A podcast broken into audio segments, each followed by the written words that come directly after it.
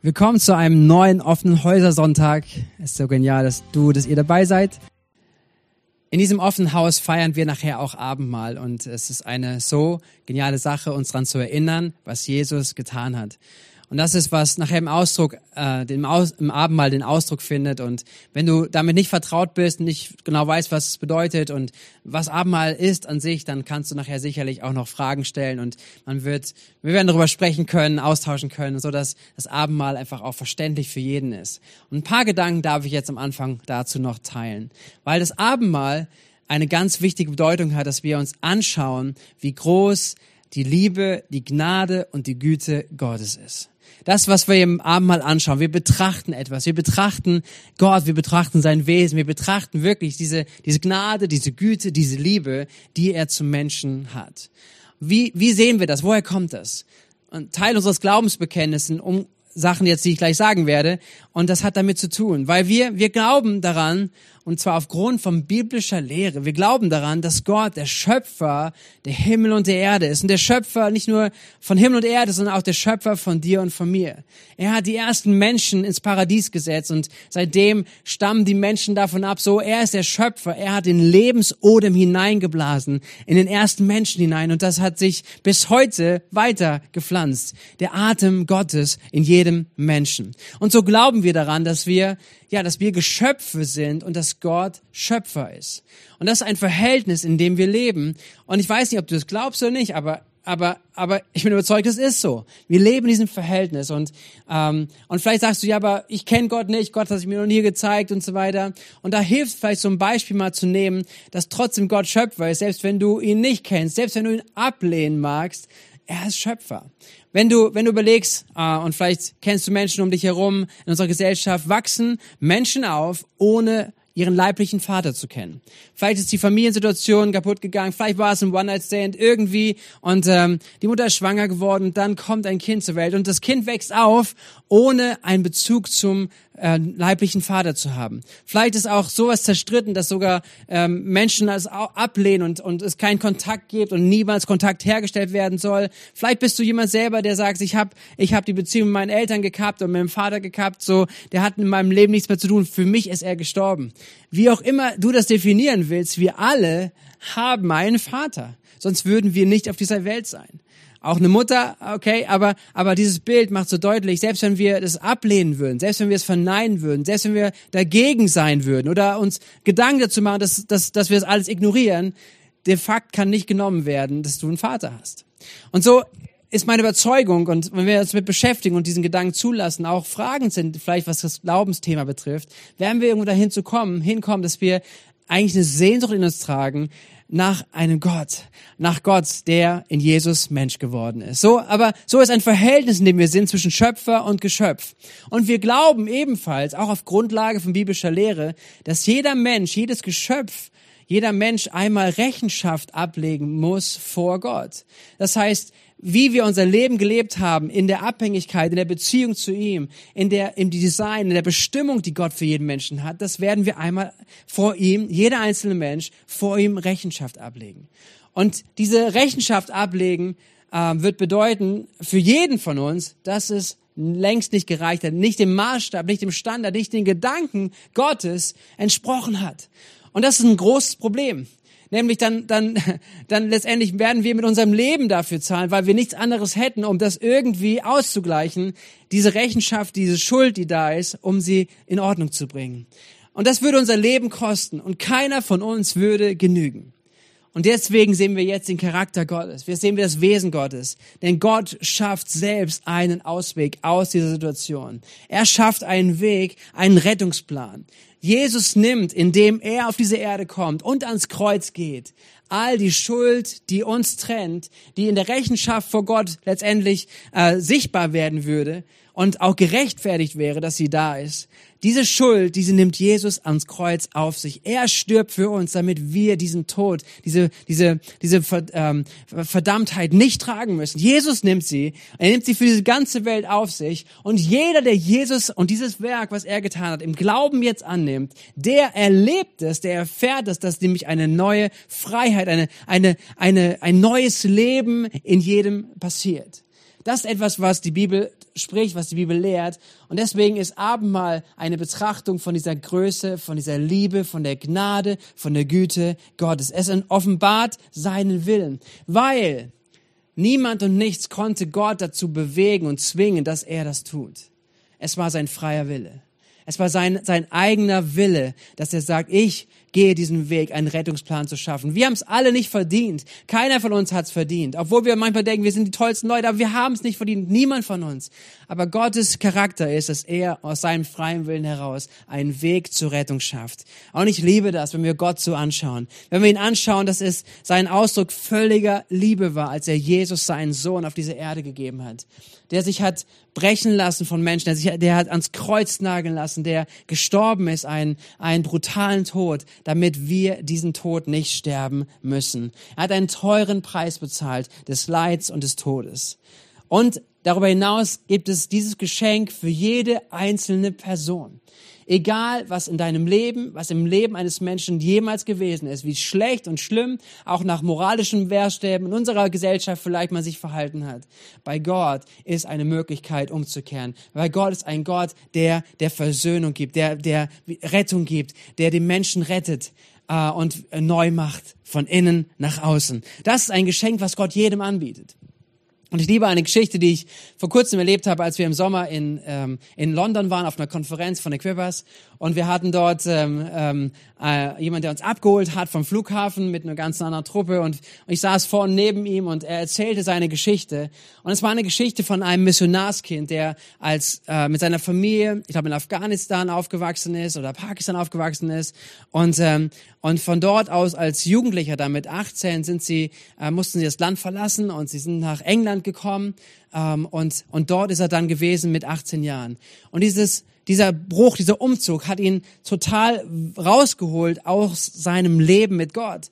Das, was er vorher gelebt hat, wo er ins Familie drinne war, wo er äh, irgendwo auch Glauben gelebt hat und diese ganzen Umstände, die ihn zugeführt hatten, dass er seine Freunde verlassen musste, dass er in einem neuen Land war, wo er nicht sein wollte, das Wetter war doof und alles mögliche, was so in seinem Leben dagegen stand, hat ihn dazu gebracht und er hat Entscheidungen getroffen, sich von Gott zu entfernen. Und ich glaube, 10, 15 Jahre lang hat er absolut in Ferne von Gott gelebt gelebt und Leben gelebt, was, was voll war mit, ähm, ja, mit Exzessen, mit, mit falschen Al Umgang mit Alkohol, mit Affären, mit allen möglichen Dingen, die in seinem Leben dann da waren.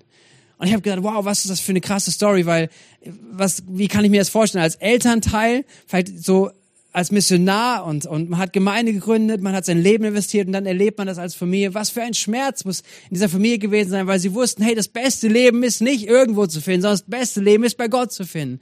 Und so ging er seinen Weg und er erzählte aber, dass Gott ihn erreicht hat. Und zwar ist seine Ehe auseinandergegangen und er war wirklich auf, am Boden und ist durch Zufall irgendwo in einer Gemeinde gelandet, in einem Gottesdienst gelandet und hat Jesus gehört, wie er voller Güte, voller Gnade, voller Liebe vor ihm stand und gesagt hat, komm nach Hause. Und er hat erlebt, wie Gott, obwohl er ihn schon früher kannte, obwohl er ihm den Rücken gekehrt hat, dieser Mann, dass er erlebt hat, dass Gottes Gnade da ist und ihn nach Hause einlädt.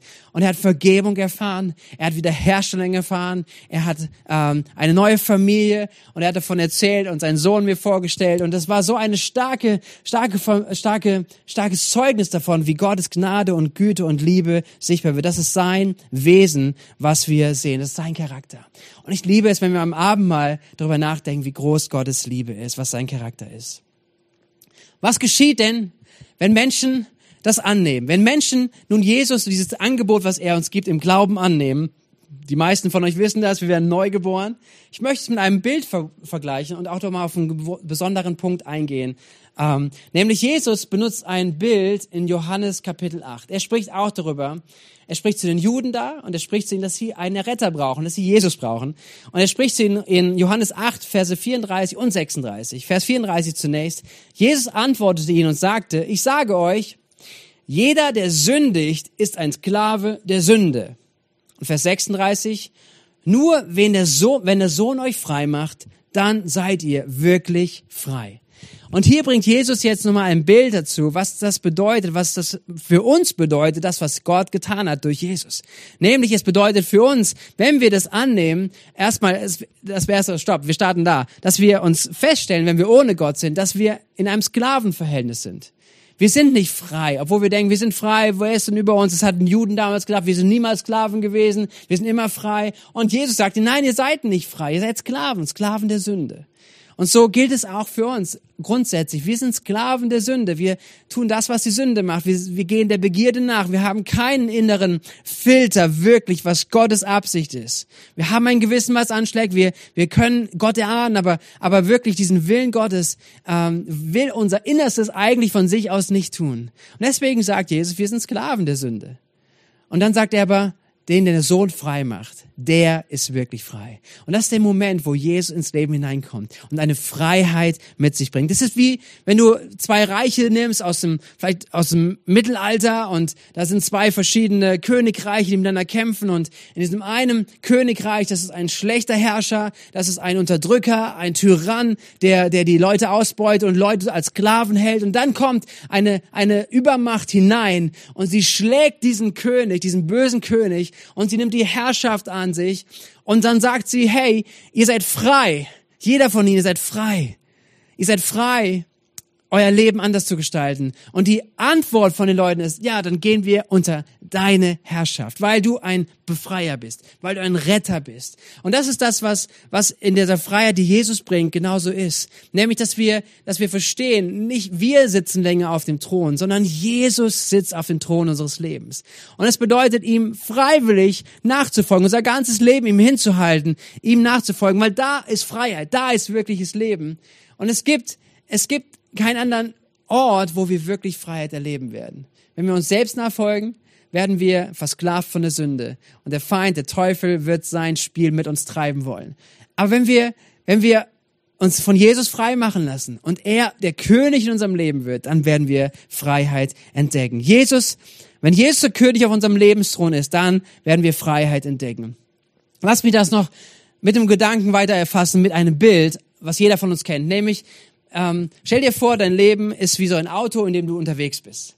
Und wenn du ohne Jesus unterwegs bist, fährst du einfach, wohin du willst. Du hast vielleicht aber nicht mehr Ahnung, wo du hin möchtest. Ich habe mir vorgestellt, wenn ich, wir sind ja im Urlaub nach äh, auf, Mallorca, auf Mallorca gewesen, wir sind im Auto gefahren. Stell dir vor, du müsstest die Strecke von von Kreuznach aus bis nach Barcelona, von da fährt die Fähre, ohne Navi machen, ohne Karten, ohne alles. Es gibt auch keine Straßenschilder, es gibt gar nichts. Ich weiß nicht, wer von uns ankommen würde. Vielleicht manche Leute, die ganz, ganz gut die Sonne lesen können, aber wenn du nachts fährst, wird es auch schwierig. Also ich weiß nicht, wie du es schaffen würdest. Ich würde es nicht schaffen. Aber so ist ungefähr unser Leben ohne Gott. Wir, wir können uns bewegen, wir können alle Dinge, alles Mögliche machen und wir können uns dabei gut fühlen. Aber es passiert etwas, nämlich wenn Jesus unser Leben hineinkommt, dann wird das Navi angeschaltet. Dann geht das Navi an, was uns Orientierung gibt, was sagt, hey, in den nächsten 500 Meter, da kommt eine Straße nach rechts, die musst du nehmen. Oder in den nächsten 50 Kilometern, da musst du die Abfahrt nehmen und so weiter. Und, und das Ziel, wofür wir eigentlich designt sind und bestimmt werden, kommt in Existenz, weil Gott äh, die Leitung in unserem Leben übernimmt, das Navi angeschaltet wird.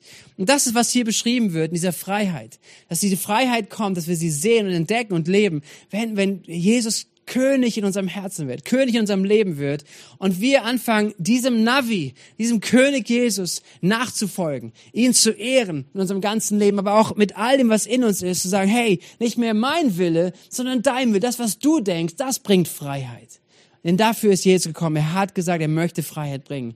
Nicht nur eine Rettung, sondern wirklich Freiheit in unserem Leben. Und so ist es wichtig, dass wir verstehen, mit diesem Bild auch unsere Bestimmung ist es, dem Navi zu folgen.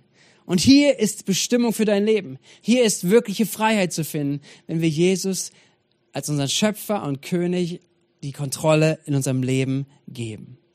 Und da fängt es an, manchmal wirkliche Kämpfe, manchmal die Herausforderung. Und meine Botschaft an dich heute.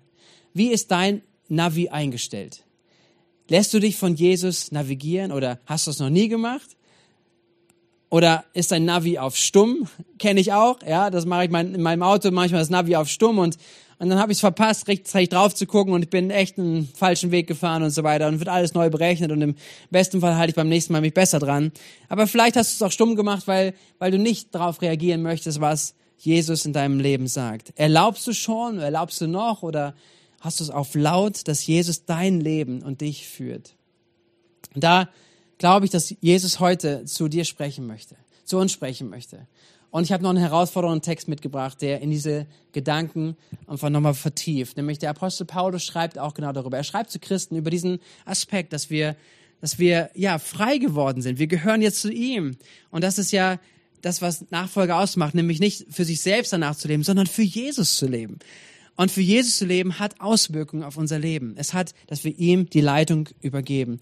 Und, ähm, und in Kolosser 3 werden wir einige, einige Verse jetzt lesen. Kolosser 3 ab Vers 1. Und diese Verse, damit möchte ich euch gleich ermutigen, nochmal auszutauschen darüber, ähm, nachzugehen, vielleicht über einzelne Begriffe mal nachzudenken, was bedeutet das und wie, finden wir eine Umwandlung in unserem Leben darauf, eine Anwendung. Okay, ich lese und hört gerne diesen Text mal zu, lest das gerne mit und ähm, dann ähm, ja, lasst uns in die Anwendung bringen. Es heißt von Paulus, der schreibt, da ihr nun also zusammen mit Christus auferweckt worden seid, also er hat uns frei gemacht, sollt ihr euch ganz auf die himmlische Welt ausrichten. Das, was normal ist, wenn man mit Jesus startet. Und man denkt, wow, ey, das ist mein Retter und er hat gute Absichten, dann möchte ich ihn kennenlernen. Ich möchte von diesem, von diesem Jesus mehr wissen und so weiter. Und ich hoffe, dass dieser Hunger nach Jesus niemals nachlässt in deinem Leben. Aber das schreibt er hier. Er sagt uns, wenn ihr auferweckt worden seid, sollt ihr euch ganz auf die himmlische Welt ausrichten. Und zwar in der Christus auf dem Ehrenplatz an Gottes rechter Seite sitzt. Dahin richten wir uns aus. Er ist der Herrscher. Er ist der König. Und er ist ein guter König. Er ist ein guter Gott. Er ist der liebende Vater. Vers 2 heißt es, richtet eure Gedanken auf das, was im Himmel ist und nicht auf das, was zur irdischen Welt gehört. Denn ihr seid dieser Welt gegenüber gestorben und euer neues Leben ist ein Leben mit Christus in der Gegenwart Gottes. Jetzt ist dieses Leben dem Blicken der Menschen verborgen, doch wenn Christus euer Leben in seiner Herrlichkeit erscheint, wird sichtbar werden, dass ihr an seiner Herrlichkeit teilhabt. Das mag sein, dass Menschen das von, von außen anders bewerten, das ablehnen und dich ablehnen, aber sie werden einmal sehen, dass die Herrlichkeit in deinem Leben wohnt. Vers 5. Und jetzt geht es darum, dieses Navi anzuschalten. Und er sagt, tötet daher, was in den verschiedenen Bereichen eures Lebens noch zu dieser Welt gehört und er zählt auf, es ist sexuelle Unmoral, Schamlosigkeit, ungezügelte Leidenschaft, böses Verlangen und die Habgier. Habgier ist nichts anderes als Götzendienst. Wegen dieser Dinge bricht Gottes Zorn doch über die herein, die nicht bereit sind, ihm zu gehorchen. Und er spricht mal einmal grundsätzlich an dieser Stelle, nämlich dass, dass Gottes Zorn hereinbrechen wird über Menschen, die nicht gemäß dem Schöpfer und seinem Design gelebt haben in diesem Verhältnis nicht überlegt haben, hey, wie, wie lebe ich mit Gott und wie lebe ich mit meinem Schöpfer? Und Gott hat all, alles, alles Recht dazu, auch zu sagen, hey, das, was du lebst und mich nicht fragst und meine Werte nicht annimmst und das, was, was wirklich Leben hervorbringt, ein Leben, was zerstörerisch ist für dich und andere, das ist nicht deine Bestimmung, dass Gottes Zorn über all die Sünde da ist. Und sie ist berechtigt, weil es Leben raubt und Leben zerstört. Und er sagt ihnen, ihr, auch ihr habt früher euch so verhalten. Euer ganzes Leben vor, wurde von diesen Dingen bestimmt. Und es stimmt, wenn Jesus reinkommt und sein Heiliger Geist anfängt zu wirken, dann werden sich Dinge verändern. Amen. Der Heilige Geist wird neues Leben schaffen. Er wird Freiheit hervorbringen. Weil alles, was ich gerade gelesen habe vorher, und wir dürfen uns das angucken, wir dürfen uns anschauen, hey Gott, wie bin ich da aufgestellt? Wie ist mein Navi da aufgestellt gerade? Merke ich da noch was oder, oder ignoriere ich das, wenn du darüber sprichst? Oder nehmen wir dieses hier auf, was Paulus sagt, tötet. Tötet alles, was dazu gehört, in diesem Bereich eures Lebens, eures Lebensstils, was zu dieser Welt gehört. Es lohnt sich da mal hineinzuschauen und dann auch zu, festzustellen, zu sagen, Gott, wo ist das Navi? Und der Heilige Geist möchte helfen. Es geht weiter. Jetzt legt das alles ab, auch Zorn, Aufbrausen, Bosheit und Verleumdung. Kein gemeines Wort darf über eure Lippen kommen. Belügt einander nicht mehr. Hier geht es nochmal um das Miteinander, auch innerhalb von Gemeinde, auch in Beziehungen ganz besonders, ähm, was hier alles da ist oder was aus dem Inneren herauskommt. Eine, eine Zügellosigkeit, eine, eine, eine undisziplinierte, eine, eine einfach nur nach dem Gefühl zu gehen und zu leben. Ihr habt doch das alte Gewand abgezogen, ausgezogen. Das sagt er jetzt zu dir und zu mir, zu uns, zu dieser Gemeinde damals. Er erinnert sie daran, wer sie sind, als Christus die Herrschaft übernommen hat, als er sie frei gemacht hat. Ihr habt das alte Gewand ausgezogen, den alten Menschen mit seinen Verhaltensweisen und ihr habt das neue Gewand angezogen, den neuen von Gott erschaffenen Menschen, der fortwährend erneuert wird. Hier ist ein Prozess beschrieben. Er wird erneuert. Das ist nicht nur ein Moment, sondern er braucht Erneuerung. Und das hat auch mit uns zu tun, ob wir dem Navi Raum geben oder nicht. Damit ihr Gott immer besser kennenlernt und seinem Bild ähnlicher werdet. Hey, mein Wunsch, wenn wir gleich ins Abendmahl gehen und uns mit diesem Abendmahlsthema beschäftigen, über die Güte, über die Gnade, über die Liebe Gottes, die er gezeigt hat zu dir und zu mir, dass wir auch sehen im gleichen, hey, hör auf seine Stimme.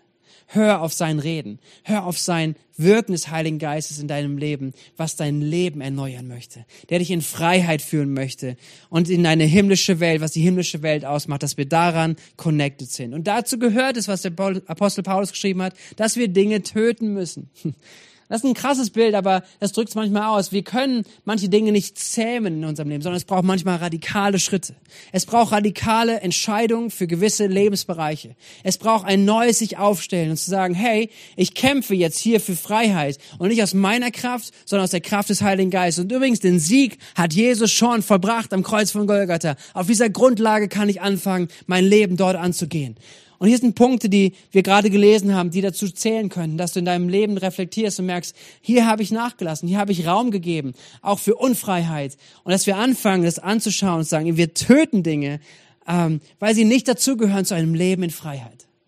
Und das mag auch manchmal unbequem sein. Das mag auch gegen unsere Empfindung sein manchmal. Ja, wir fühlen uns doch, das passt doch, die Beziehung ist doch nicht schlecht für mich äh, oder oder so kann ich mich verhalten auf der Arbeit, in meiner Familie oder alles mögliche. Wir, wir haben so ein Gefühl, dem wir nachgehen und es kann doch nicht schlecht sein. Aber wir wollen uns nicht an Gefühlen orientieren, sondern an der Wahrheit. Und die Wahrheit ist Jesus Christus und was er offenbart hat in seinem Wort und was das Zeugnis des Geistes ist in unserem Leben. Deswegen heißt es an einer Stelle, trennt euch von alten Lebensstilen. Und das ist die Einladung. Und ähm, das ist die Bedeutung vom offenen ha von, auf was wir heute haben, diese Bedeutung vom Abendmahl, was wir im offenen Haus einfach anschauen wollen. Es ist eine gute Botschaft. Es ist radikal, aber es ist keine Religion.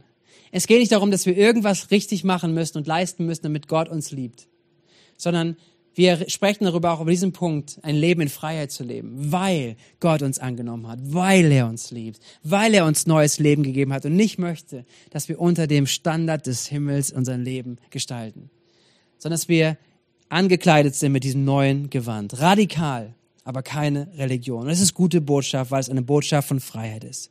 Hey, ich möchte euch gleich in die Zeit hineingeben und hineinsenden und, und ermutigen, hineinzugehen in die Zeit des Abendmahls, gemeinsam zu nehmen und euch daran zu erinnern, auch das nochmal ganz bewusst in den Fokus zu nehmen, Danke zu sagen für all die Liebe, für die Gnade, auch ganz persönlich, was er in deinem Leben getan hat.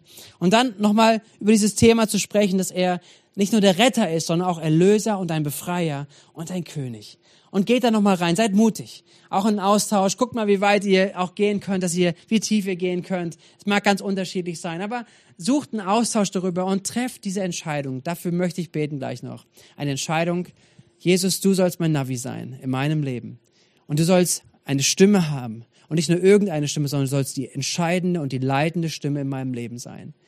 Und meine Reaktion darauf soll dann sein, ich nehme das Lenkrad und ich folge dem Navi. Ich entscheide mich. Ich folge ihm Geist, Seele, Leib. Ich folge ihm. Und das ist, wie wir das umsetzen in unserem Leben. Okay? Das ist der Gedanke ist der Gedanke von der Güte und der Gnade und der Liebe Gottes im Abendmahl. Und dass sie sich so weit ausbreitet, dass es äh, nicht nur dabei stehen bleibt, sondern dass es die gleiche Güte und Gnade und Liebe ist, die auch unser Leben neu gestaltet und Freiheit bringt. Es ist Freiheit da. Lass mich beten und dann habt noch eine gute Zeit im Austausch und auch im Abendmahl. Vater im Himmel, danke für dein Wort.